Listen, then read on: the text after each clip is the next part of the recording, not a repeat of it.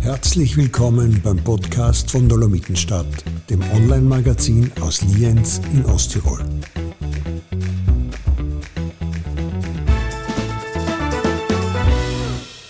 Liebe Dolomitenstadt-Zuhörerinnen und Zuhörer, ich freue mich, eine weitere Folge der Podcast-Reihe machen zu dürfen und ich habe heute einen ganz besonderen Gast.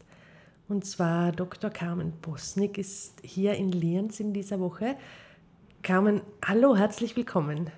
Hallo, schön, dass ich da sein kann. Woher könnte man dich kennen?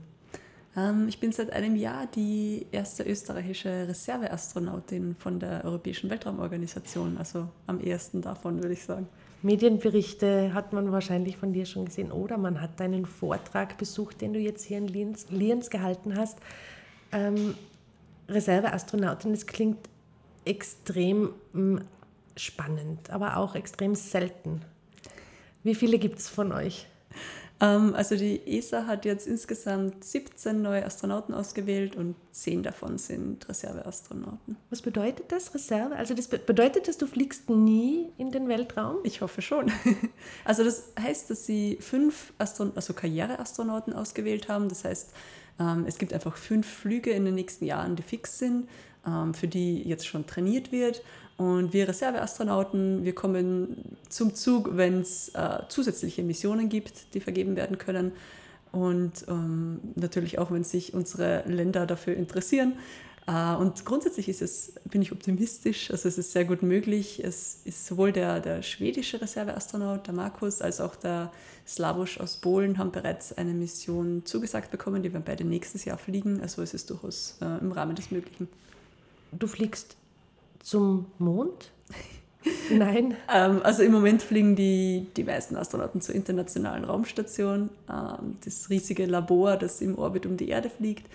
Zum Mond ähm, werden wahrscheinlich Ende nächstes Jahres äh, die ersten vier Astronauten wieder fliegen. Das ist die Artemis 2 Mission.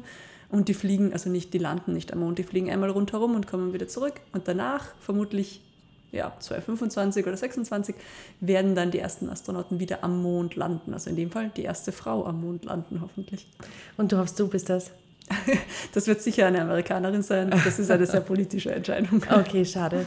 Weil wir sind Mondlandung, wäre halt eine schöne Schlagzeile gewesen irgendwie hier in Österreich. Aber lass uns einen Schritt zurückgehen. Wie wird man das, was du bist? Reserveastronautin. Du bist studierte Medizinerin. Mhm. Und dann?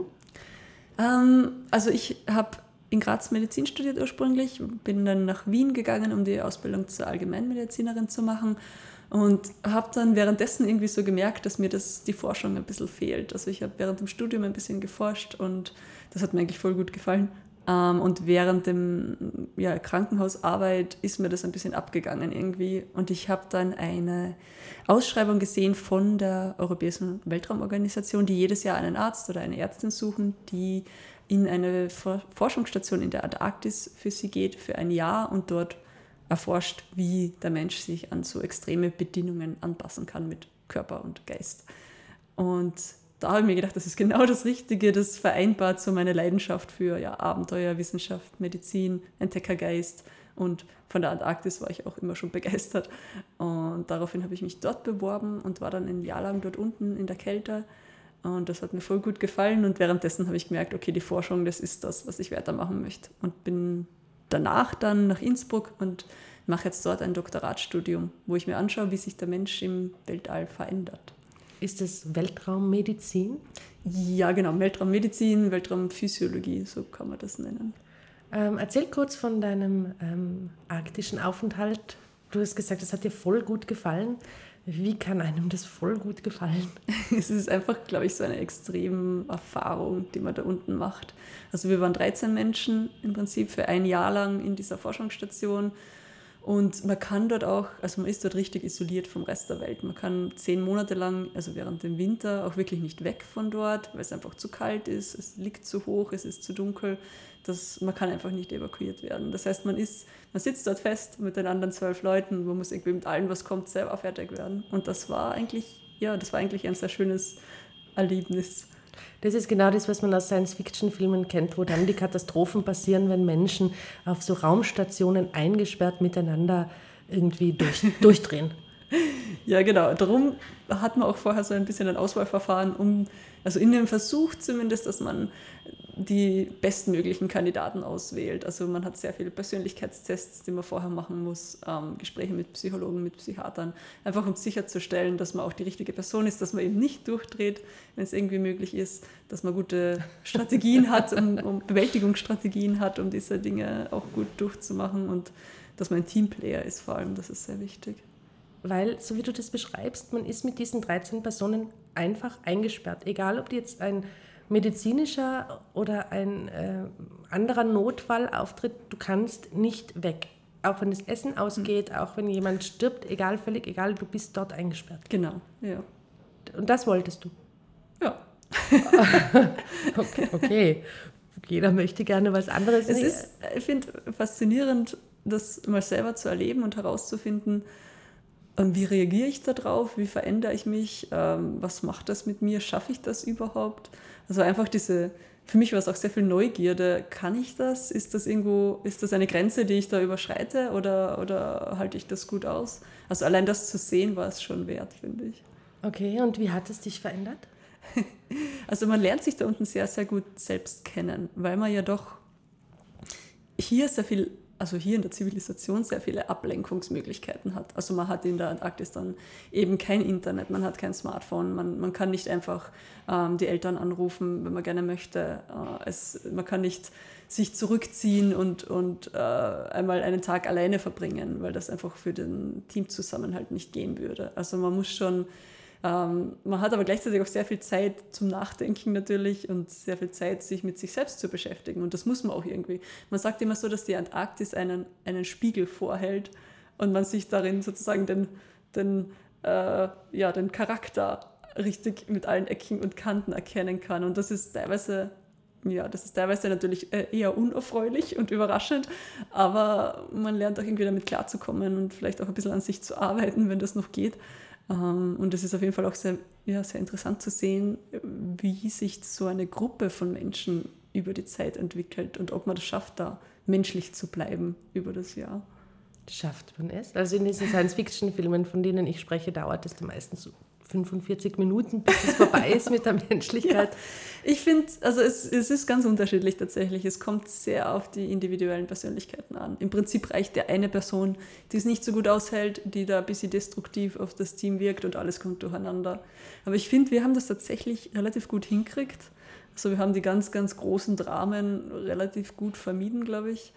Und ja, ich glaube, das hat es dann auch im Prinzip äh, dazu gebracht, dass einige von diesen Leuten heute meine, meine engsten Freunde sind. Und das ist schön. Okay, das ist wirklich schön. Also ja. wenn man so Freundschaften fürs Leben unter Extrembedingungen knüpfen kann und auch erhält danach, wenn es wieder alles ja, unter Anführungsstrichen normal ist, das ist schon schön. Ja, auf jeden Fall. Und äh, was hast du dort gemacht? Also außer dich selbst besser kennenzulernen? ich habe dort verschiedenste Experimente durchgeführt für ja, verschiedenste Forschungseinrichtungen aus ganz Europa. Und es ging, also meine meine Crewkollegen und ich, wir waren die Versuchskaninchen für diese Experimente. Es geht immer so ein bisschen darum, ähm, wie passt man sich eben an diese extreme Umgebung, an diese Situation mhm. an. Und es war sehr viel Blutabnahmen dabei, sehr viel ähm, ja, alle möglichen anderen äh, Körperflüssigkeiten sammeln und analysieren. Ähm, und bei, den, also bei einem Experiment ging es zum Beispiel hauptsächlich um das Immunsystem und wie das reagiert auf die auf diese doch sehr sterile Umgebung. Also es, ja, es überlebt einfach kein Bakterium, kein Virus, das irgendwie den Menschen gefährlich werden könnte, in, also um Concordia herum. Aber, und gleichzeitig sind wir immer die gleichen 13 Leute in der Station, das heißt, es kommen da auch keine neuen Inputs für das Immunsystem. Da ist die Frage, was macht das mit diesen Abwehrzellen, ein Jahr lang in so einer sterilen, sauberen Umgebung zu, zu sein? Und da sieht man richtig schön, dass das so ein bisschen ja, in Winterschlaf versetzt wird, das Immunsystem. Also dass die Aktivität zurückgeht, dass die, ja, die, ähm, die Zellen einfach immer weniger reagieren. Und dann aber, wenn ähm, dann plötzlich doch ein Input kommt, also bei uns war das am Ende der Isolation, wo das erste Flugzeug mit den Sommerforschern ankam, ähm, dass da einer einen, einen so ein bisschen verkühlt war, also so ein Schnupfenvirus mitgebracht hat. Und bei mir, also bei uns war das dann so, dass die Hälfte der Crew ähm, vier Tage lang mit hohem Fieber im Bett war, weil das Immunsystem völlig überreagiert hat auf diesen kleinen Erreger, weil es einfach nicht mehr wusste, was ist eine normale Reaktion jetzt, vereinfacht gesagt. Also das ist schon sehr interessant und ist auch ein bisschen so Forschung in die Richtung von dieser Hygienetheorie, wo, wo man ja sagt, dass Kinder, die in extrem sauberer Umgebung aufwachsen, dann auch mehr Allergien haben, mehr ähm, Autoimmunerkrankungen haben. Und das ist, also das ist so ein bisschen äh, verbunden damit sozusagen. Hm, dann gab es auch Experimente, die sich beschäftigt haben mit den ähm, Denkfähigkeiten, also kognitiven Fähigkeiten und so feinmotorischen Fähigkeiten, wo wir uns angeschaut haben, wie verändern sich die im Laufe der Isolation. Ähm, da haben wir so einen, das war eigentlich ganz lustig, so eine Art Computerspiel gehabt, also einen Simulator von einem Raumschiff, ähm, dass die Leute dann an der internationalen Raumstation andocken mussten. Also das ist ja zwei Joysticks, drei Monitore und es ist relativ kompliziert, das gut zu machen und das auch erfolgreich anzudocken. Und ich habe mir angeschaut, wie verändern sich diese Fähigkeiten über die Isolation.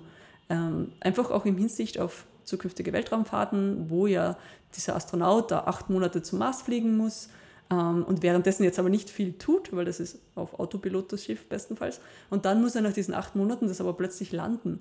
Und da ist die Frage, kann er das dann überhaupt noch? Und wenn er dann ein Jahr lang dort am Mars, Mars geforscht hat, kann er das dann auch noch wieder starten und wieder zurück zur Erde fliegen? Oder wie oft müsste er trainieren, damit er das gut kann, damit er das sicher machen kann? Und da hat man halt bei uns gesehen, dass diese Fähigkeiten ziemlich zurückgegangen sind, sobald die Sonne weg war, also sobald diese Polarnacht angebrochen ist, dass diese sowohl Denkfähigkeiten als auch diese motorischen Fähigkeiten einfach eingebrochen sind. Das war ganz interessant auch. Und also du forschst ein Jahr und dann kommst du wieder zurück in das, was du Zivilisation nennst. Ja. Also wird diese Art von Forschung dann weiter betrieben vom nächsten Team oder forschen die wieder völlig was anderes? Ähm, es ist ganz unterschiedlich. Also ein Experiment habe ich tatsächlich übernommen aus dem Jahr davor.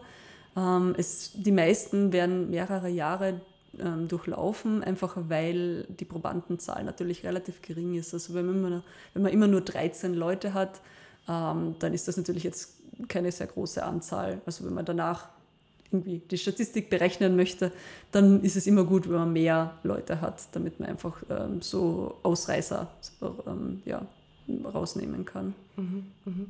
Erzähl ein bisschen von der Polarnacht. ja, das, es ist ja in der Antarktis einer der großen Faktoren, der das auch anstrengend macht, sind diese seltsamen Tag-Nacht-Verhältnisse. Also die praktisch drei Monate im Sommer, wo es eigentlich durchgehend Sonnenschein ist. Ähm, das geht dann über in so eine Zwielichtphase für ein paar Monate und dann Anfang Mai ist das, wo die Sonne zum letzten Mal untergeht und dann wirklich bis August eigentlich unter dem Horizont bleibt. Das heißt, es ist für fast vier Monate lang komplett finster. Und das ist ja eine relativ anstrengende Zeit, muss man sagen. Das sind halt auch, das ist die Zeit, wo dann vermehrt auch Konflikte aufkommen, wo es einfach äh, ja das Leben dort ein bisschen anstrengender wird. Ähm, es ist auch die Zeit, wo es natürlich am kältesten ist wo man sich auch am weitesten von zu Hause weg fühlt. Ähm, aber es ist gleichzeitig auch eigentlich eine wunderschöne Zeit, weil wenn man rausgeht, also um 12 Uhr mittags im Juni die Station verlässt, dann hat man diesen wunderschönen Sternenhimmel vor sich. Also man hat eine riesige Milchstraße, eine wahnsinnige Klarheit, mit der man diese Sterne sieht, weil Concordia liegt ja, ja relativ hoch, also fast 4000 Meter. Die Atmosphäre ist dünn, und extrem trocken und dadurch hat man eigentlich den schönsten Sternenhimmel, den man, also auf dem ganzen Planeten eigentlich die schönste Aussicht. Und das ist wirklich ja, beeindruckend. Man sieht Galaxien, man sieht Nebel mit freiem Auge, Sternschnuppen, hm, eine Aurora irgendwo am Horizont und dann geht man da von der Station weg. Ähm, und es ist so, so dunkel, dass man die Station bald nicht mehr sieht und man ist dann praktisch allein. Man kann sich verlieren in diesem Sternenmeer und man braucht im Prinzip keine, keine Taschenlampe, um zu sehen, weil sich dieses Sternenlicht im Schnee spiegelt und reflektiert und der Schnee dann praktisch lila leuchtet und den Weg erhält. Also es ist ganz, eine ganz außerirdische Erfahrung. Eine außerirdische, ja gut, das, das verstehe ich. Ähm, du sprichst immer von Concordia. Das war deine Forschungsstation. Genau, ja. Erzähl mal kurz, wie kommt man dorthin? Also wir sind von Neuseeland aus gestartet, weil Concordia in der, in der Ostantarktis liegt, also praktisch südlich von Australien und Neuseeland. Ähm, und da fliegt man mal acht Stunden mit so einem Herkules-Transportflugzeug bis an die antarktische Küste. Also dieses Flugzeug landet am Packeis. Und das Flugzeug selber ist aber riesig und das kann dann nicht äh, ins Landesinnere weiterfliegen, weil es dort auch nicht landen könnte. Ähm, das heißt, man muss dann an der Küste umsteigen in so eine kleine Twin Otter, das ist so ein kleines Propellerflugzeug. Und mit dem fliegt man dann nochmal fünf Stunden ins Innere, also auf das antarktische Hochplateau wo Concordia liegt. Allerdings ähm, kann das Flugzeug nicht den, das, das, die ganze Strecke durchfliegen, sondern muss einmal zwischenlanden. Das heißt, da ist dann irgendwo im Nichts der Antarktis, stehen ein paar ähm, Treibstofffässer herum, das nennt sich Midpoint. Und da muss man kurz auftanken und dann kann man wieder weiterfliegen. Das sind insgesamt ein bisschen mehr als 1000 Kilometer. Und dann bist du. Und dann ist man dort. Dann ist das wirklich, man, also man überfliegt am Anfang diese transantarktische ähm, Bergkette noch. Also von der Küste aus fliegt man über diese Bergkette, über diese ganzen ja, Gletscherspalten, die riesig sind. Und dann ebnet sich das irgendwann aus und man ist auf, überfliegt dieses Hochplateau und das ist eigentlich nur flach und weiß. Und da merkt man erst, in was für ein Nichts man sich gerade reinbegibt, weil das einfach überall sieht man irgendwann nur noch diese weiße, flache Wüste. Und irgendwann nach Stunden tauchen dann diese zwei kleinen Türme in der Ferne auf. Und man merkt erst, ja, wie viel nichts da eigentlich ist und wie einsam man da für ein Jahr lang sein wird. Hat es einmal einen Moment gegeben, wo du dir gedacht hast, oh mein Gott, habe ich mich da jetzt reingeritten? Na, eigentlich tatsächlich nie. Und das muss ich sagen, hat mich selber überrascht. Aber auch irgendwie, das war auch irgendwie sehr bestärkend, muss ich sagen, dass ich das eigentlich sehr gut ausgehalten habe und dass es mir wirklich gut gefallen hat. Ich habe mir schon manchmal gedacht, naja, vielleicht könnte einer von den anderen gehen. Aber insgesamt, ähm, ja, für mich war es eine tolle Erfahrung und ich, ich würde auch wieder hinfliegen. Wie erklärt man das zu Hause? Wie, wie erklärt man das seiner Familie, ich bin dann mal weg? Ja, das war, glaube ich, ein relativer Schock. Das kann ich mir vorstellen. Ähm, ja, weil das halt auch jetzt, ja, weil es halt doch ähm, sehr überraschend, glaube ich, kommen ist. Äh, aber nach einer kurzen Bedenkpause äh, war meine Familie dann auch ziemlich begeistert davon. Im Ernst? Ja. Also keine irgendwie Einwände, Sorgen? Ja, Sorgen sicher, aber ich meine Einwände, was, was will man machen? Also ich hätte, das war, ich habe es zu einem Moment gesagt, wo ich gewusst habe, dass ich fix hinfahren werde. Also. Okay. Gut, also du warst auch natürlich schon in deinem Alter, wo man eh nicht mehr fragen muss, das, ja.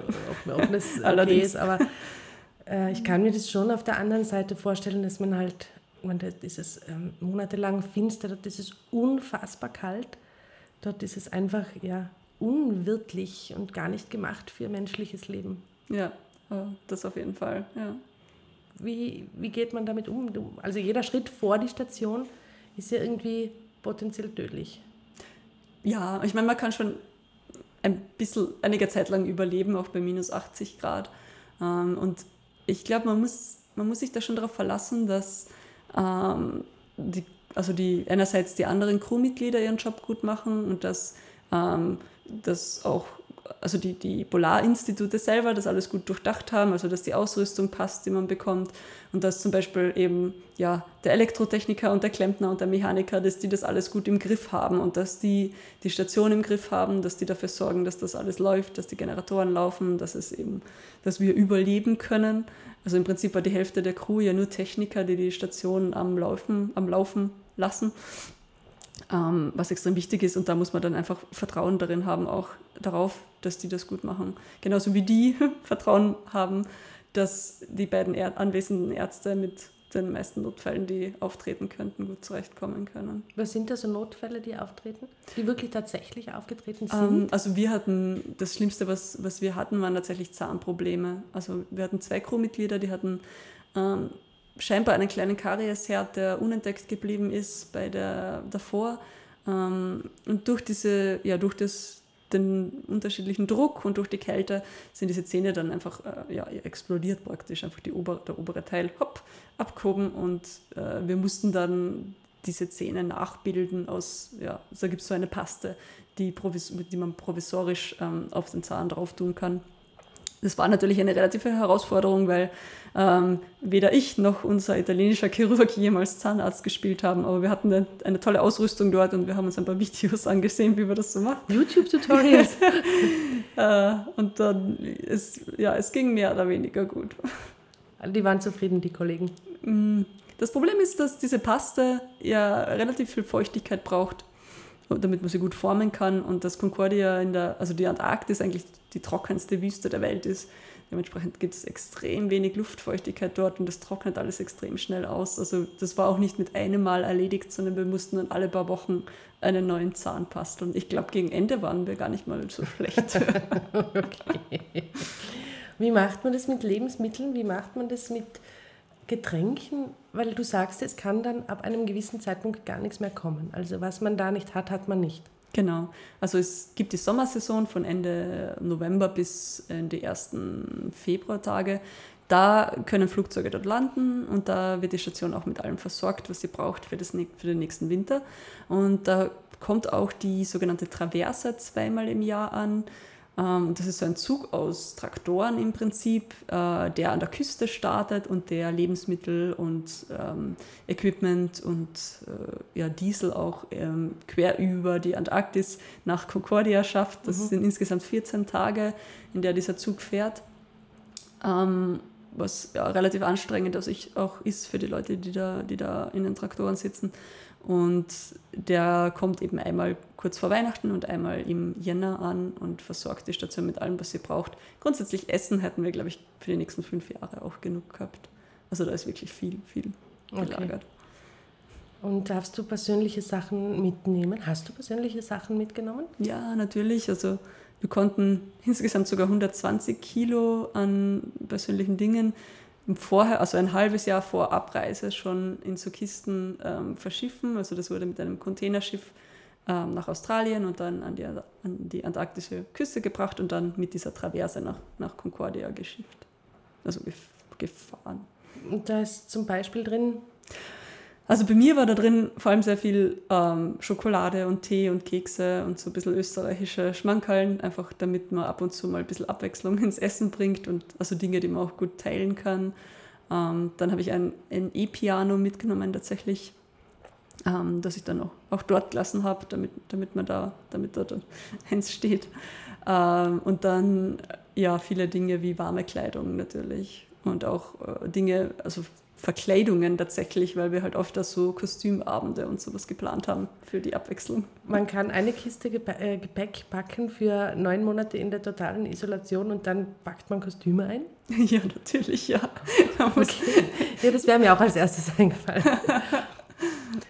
ähm, was würdest du jetzt nicht mehr mitnehmen, was du mit hattest und was würdest du im Gegenzug dringend mitnehmen, was nicht dabei war? Ähm, also ich würde tatsächlich wahrscheinlich irgendwie den, den Tee anders aussuchen, weil ich, also ich weiß nicht, ob sich irgendwie ähm, der Geschmackssinn verändert dort oder ob, ob das ist aufgrund der Tatsache, dass wir, also dass das Trinkwasser einfach geschmolzener Schnee war, ähm, also ohne Mineralien, aber tatsächlich ähm, schmeckt der Tee anders. Also es hat noch fast gar nichts geschmeckt tatsächlich. Das war sehr seltsam irgendwie. Also ich würde mehr ähm, ich würde wahrscheinlich mehr Schokolade mitnehmen, das ist mir fast ausgegangen Richtung Ende. Ich würde auch noch mehr Sachen mitnehmen, die man einfach teilen kann. Ähm, mehr so Bastelei-Sachen, äh, Dinge, die man zum Beispiel den anderen zum Geburtstag schenken kann. Das, da hatte ich zwar ein paar Sachen mit, aber ich glaube, da hätte man noch ein bisschen mehr, mehr aktiv sein können. Was ist der weitere Fahrplan jetzt bei dir? Also ich bin im Moment an der Uni in Innsbruck und mache ein Doktoratsstudium eben in Weltraumphysiologie und das habe ich hoffentlich nächstes Jahr oder übernächstes Jahr abgeschlossen. Und ja, danach möchte ich gern, also das Ziel ist weiterzuarbeiten an ja, der menschlichen Erforschung des Weltraums. Äh, in welcher Form das ist, ist jetzt noch nicht ganz klar ich habe schon ein bisschen den Eindruck, um diesen Traum zu verwirklichen, den du da hast, diesen Forschertraum, diesen Entdeckerdrang, da muss man einiges aufgeben aus dem persönlichen Leben. Was gibst du auf alles für das, was du erforschen möchtest? Uh. Also ich finde nicht, dass ich viel aufgebe. Ich meine, natürlich, man muss schon sagen, äh, dass gerade so ein in der Forschung zu sein heißt, dass man jetzt nicht extrem viel Freizeit hat. Und es ist auch ein jetzt kognitiv sehr anstrengender Job. Also es ist, kommt schon durchaus vor, dass ich halt am Abend einfach oder schon am Nachmittag eigentlich extrem müde bin.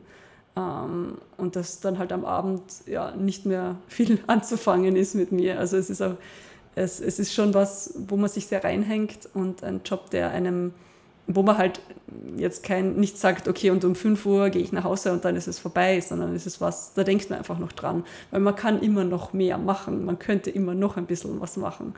Ähm, also es ist schon etwas, das, das anstrengend ist und man muss auch sagen, dass man vielleicht, dass man flexibel sein muss ähm, im Arbeitsort zum Beispiel. Also ich kann jetzt nicht sagen, ähm, ich gehe, ich, also wenn mein Traum jetzt ist, ich weiß nicht, ich möchte gerne an der französischen Mittelmeerküste leben, dann wird das einfach nicht funktionieren, weil ich muss in eine Stadt gehen, in eine Gegend gehen, wo es eine Uni gibt, die an dem Thema forscht, wo es, ähm, wo es Forschungsgelder gibt. Also man geht schon so ein bisschen dem Job nach. Also man kann nicht sagen, also ich kann auch nicht sagen, ich bleibe jetzt in Österreich, weil wenn ich in Österreich keine Forschungsgelder kriegen würde, oder wenn es einfach so eine Stelle nicht gibt, die ich gerne hätte, dann, dann muss man flexibel sein und sagen, okay, dann, wenn ich diesen Job machen will, dann muss ich woanders hingehen. Und das ist dann vielleicht für die Lebensqualität nicht optimal. Aber das ist ja dann so, also man kann sich jetzt auch nicht in Freundschaften oder Partnerschaften richtig fix festlegen, weil man ja eigentlich nie weiß, ob man nächstes Jahr auf den Mond fliegt.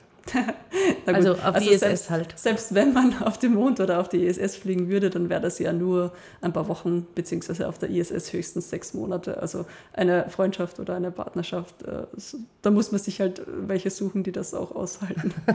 okay, gibt es massig wahrscheinlich.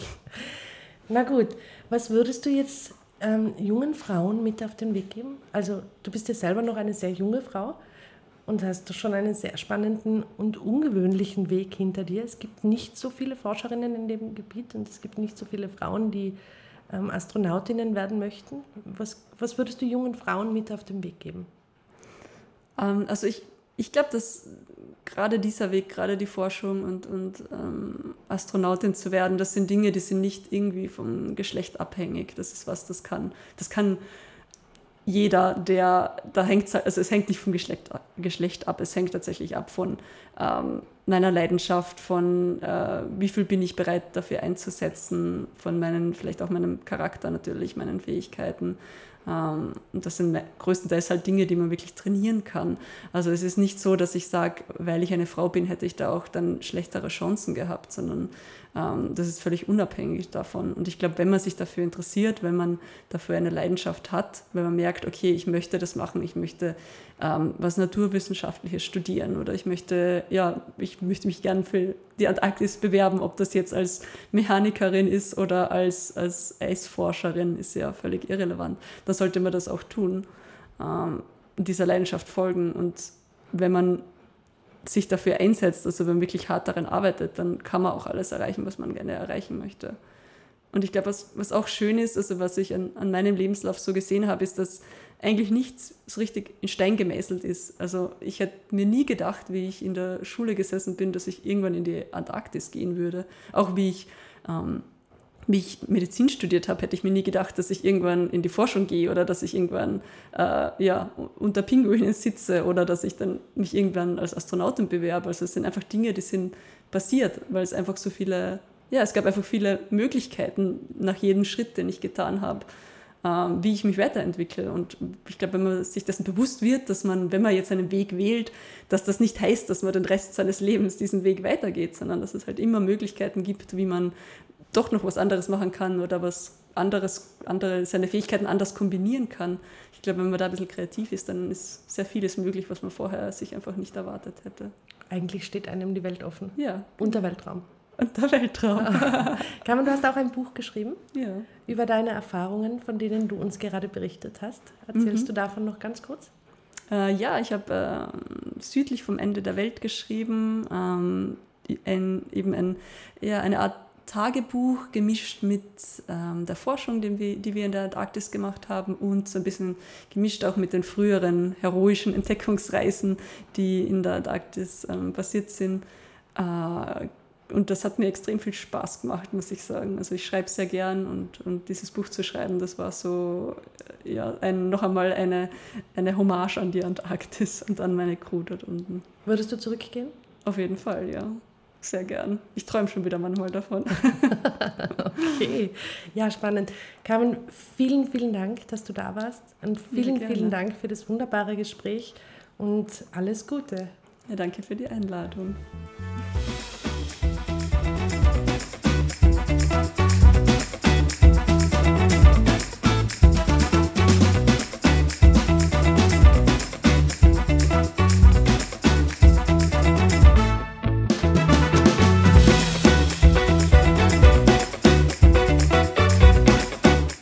Hörten einen Podcast von Dolomitenstadt.at, dem Online-Magazin aus Lienz in Osttirol.